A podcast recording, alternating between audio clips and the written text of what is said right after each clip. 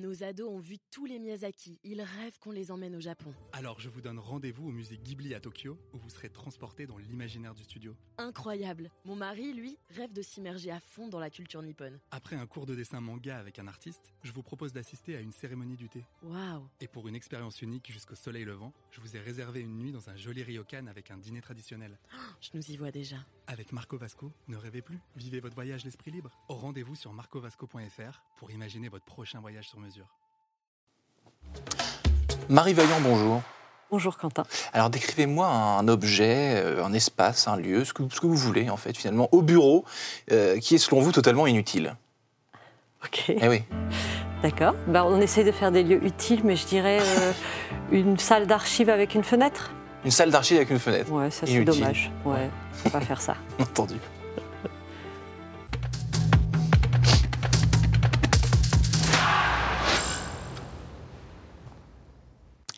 Bonjour à tous et bienvenue au Talk Décideur du Figaro avec aujourd'hui en face de moi euh, Marie Vaillant qui n'aime pas trop les archives physiques, j'ai l'impression, fondatrice de euh, la société Yemanja il y a presque 8 ans.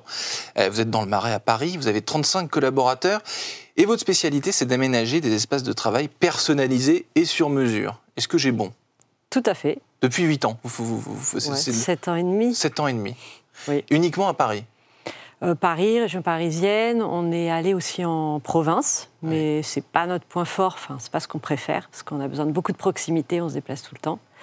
Et on allait une fois à New York, c'était cool. Ah oui, Mais sinon, c'est oui, très région parisienne. très région parisienne et, et- et- et très Paris. Euh, je reviens sur ce nom, euh, Yemanja. Est-ce qu'il y a un lien avec la divinité aquatique euh, africaine? Tout à fait. Ah, lequel? Eh hum, il fallait trouver un nom pour l'entreprise dans une forme d'urgence. comme, comme toujours, Voilà. ouais. Et j'ai fait un voyage au Brésil. Et hum, c'est venu dans, dans la réflexion, un peu par hasard. Et on s'est aperçu que c'est une déesse qui véhicule que des valeurs positives. D'accord. Bon, elle est très forte, hein, c'est la mère de tous les dieux, donc assez puissante.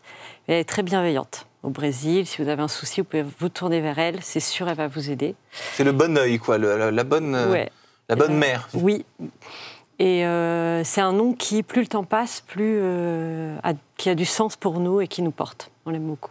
Donc vous l'avez trouvé par hasard au début, c'est ce que vous m'avez dit. Oui. Alors, vous, vous vouliez monter le business et vous n'avez pas, vous aviez pas de nom. Oui, et euh, voilà, on cherchait aussi quelque chose d'inspirant, de poétique, euh, voilà, pas trop terre à terre, euh, qui illustre bien aussi notre. Ah, mais notre Yemanja, on n'oublie pas, ça, ça, ça marche, ça, Voilà. ça sonne bien. Votre business, donc, et les espaces de travail, donc on le sait, en 8 ans, alors là, surtout ces dernières années, beaucoup de choses ont bougé. Il y a 8 ans, est-ce que la promesse que vous faisiez à vos clients était la même qu'aujourd'hui Et aussi, est-ce que vos clients, il y a 8 ans, sont les mêmes qu'aujourd'hui? Ça, alors, euh, le marché a beaucoup changé. Nous, pas tant que ça. On s'est professionnalisé, on a appris peut-être de- d'erreurs qu'on a pu faire, mais Lesquels, par exemple? J'aime bien ce genre de confidence. ben, la manière de présenter un budget à un client qui fait qu'il pense que euh, ceci et ceci est inclus. En fait, non. Aujourd'hui, on est peut-être plus clair. Ah oui, Voilà, sur, par la, exemple. sur la proposition commerciale. Oui, ce- oui euh, sur, sur la manière de, de communiquer à un client, de communiquer au prestat. On, on est maintenant euh, vraiment très aguerri. Au début, euh, on s'est lancé un peu à l'instant, je dirais.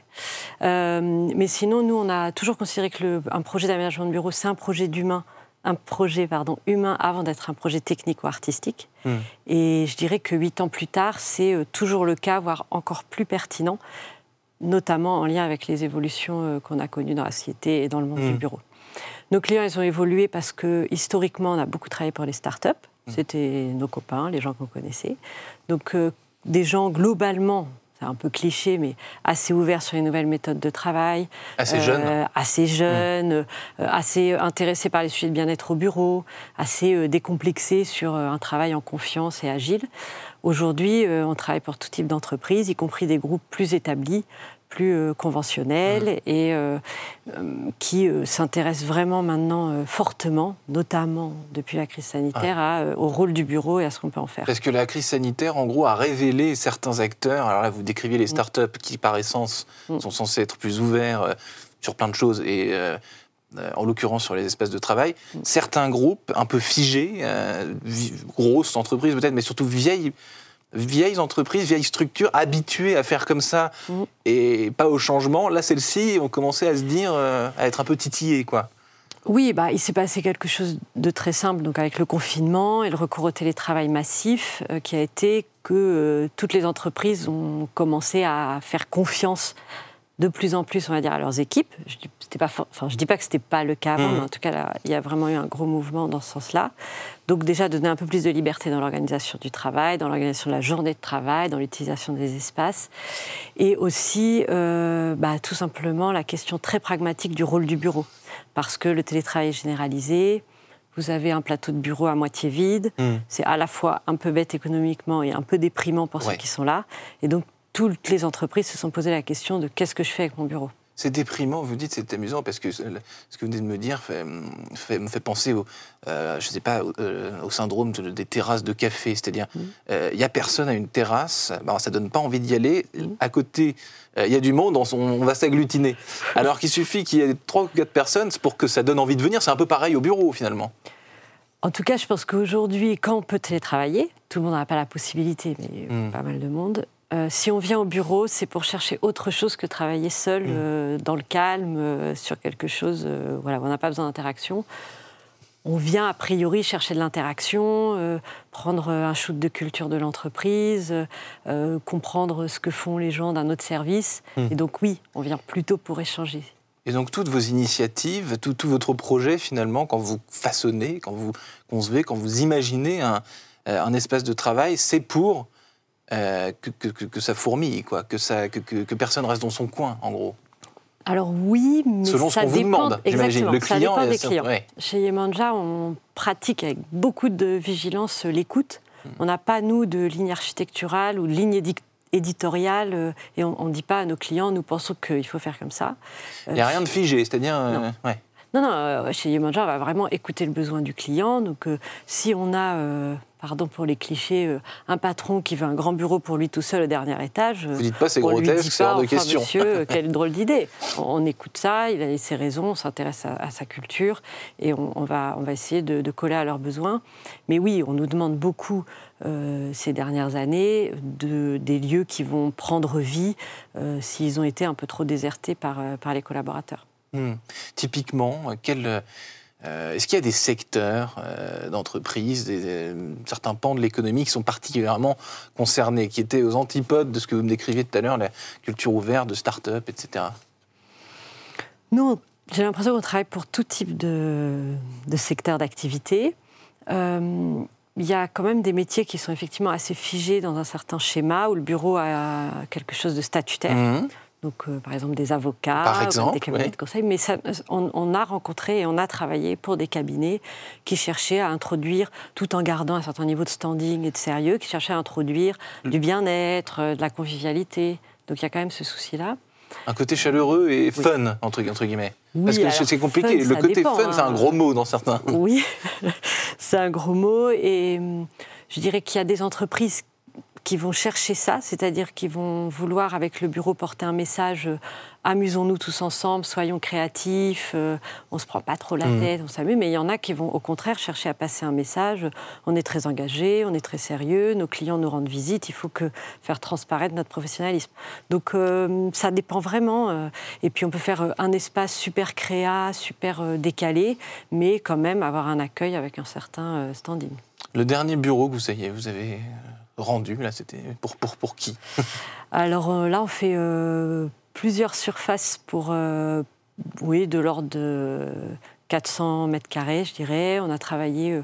alors là, je suis un peu prise au dépourvu, mais je ne veux pas citer des gens qui, pour lesquels on n'aurait pas encore communiqué, mais on a travaillé pour Mai 69, qui est une agence de, mmh. communication, euh, qui a un, peu un loft euh, mmh. à Montreuil qu'on a, a exploité en tant que tel. On a travaillé pour Findle, mmh. euh, pour Épicerie, qui est aussi, nous là c'est des noms de start-up. on a travaillé pour une société de production, Boulevard de Grenelle, D'accord. Voilà. Entendu. Est-ce que sur tous vos chantiers, il y a au moins une, une chose identique à chaque fois, quelque chose qui fait votre patte, ou alors vraiment aucun, rien du tout non, on essaye d'éviter d'apporter la patte, euh, la signature mmh. Yemanja. On espère que la signature, ça va être, euh, je pourrais dire ça, un effet waouh. Mmh, Mais un effet waouh, ça peut être quelque chose euh, de discret et d'élégant, ça peut être quelque chose de mmh. hyper décalé. Donc oui, si, je pourrais dire que c'est un effet wow, mais il varie à chaque fois. Hmm, ça va être votre propre, propre définition de l'effet. l'effet wow, vous me confirmez du coup que le bureau n'est pas mort? Le bureau n'est pas mort du tout. euh, donc votre société a également une particularité, j'ai lu cela, c'est intéressant. Euh, chacun de vos collaborateurs connaît la rémunération de son voisin de bureau. Est-ce que c'est vrai déjà? C'est vrai, de son voisin et aussi de tout le monde. De tout le monde. Donc tout le monde, c'est le salaire de son, de, son, de son voisin et de, et de tout le monde. Est-ce que c'est quelque chose qui a été décidé dès le début? Ou alors est-ce que c'est quelque chose que vous avez ensuite que vous avez intégré à votre culture d'entreprise et de...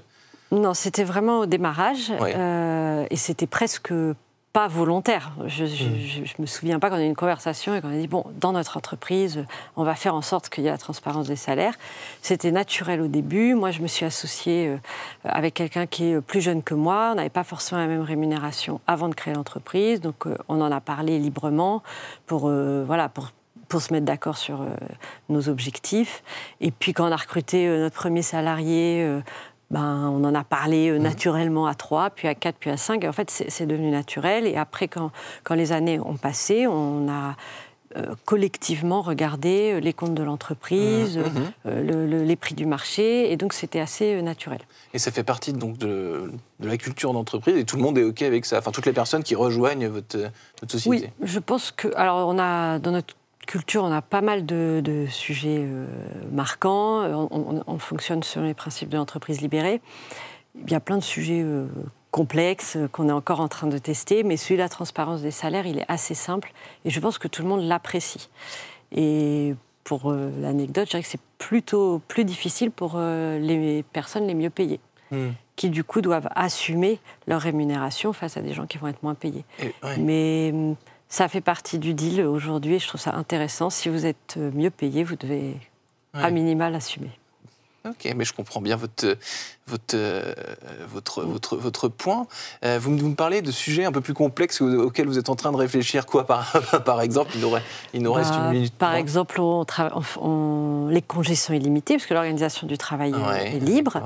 Euh, on grandit. Est-ce qu'il faut introduire un, caractère raisonnable? Donc l'idée, c'est que chacun va être mmh, mmh. raisonnable, faire passer en priorité son client, son binôme, mais qu'est-ce qui se passe si quelqu'un ne le fait pas? Par exemple. Par exemple. Et, dernière question, finalement, les bureaux de, de Yemanja, qui, les a faits ah, euh, Très bonne question, car euh, nous venons de déménager. D'accord. On a pris euh, une très grande surface dans le Haut-Marais, et c'est évidemment nous qui l'avons aménagé pour nous-mêmes, ce qui a nécessité beaucoup de, discussions. Beaucoup de réunions, parce que vous avez, vous 35, hein, c'est ça Ouais, mais ça va être un lieu incroyable qu'on va... Je vous inviterai à la crémaillère mi-novembre. L'invitation est prise. Merci Marie Vaillant d'avoir répondu euh, à mes questions pour le Talk Décideur du Figaro. Vous êtes fondatrice de la société Yemanja, cofondatrice euh, d'ailleurs. Donc vous êtes dans le marais, vous venez de nous le dire. Merci infiniment et à très vite. Merci à vous.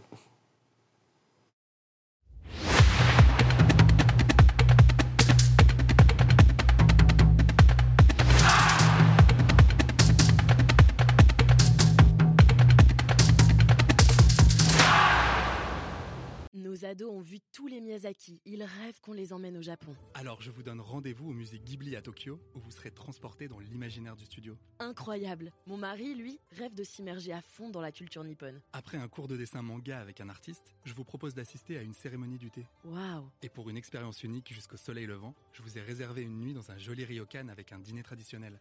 je nous y vois déjà. Avec Marco Vasco, ne rêvez plus, vivez votre voyage l'esprit libre. Au rendez-vous sur marcovasco.fr pour imaginer votre prochain voyage sur mesure.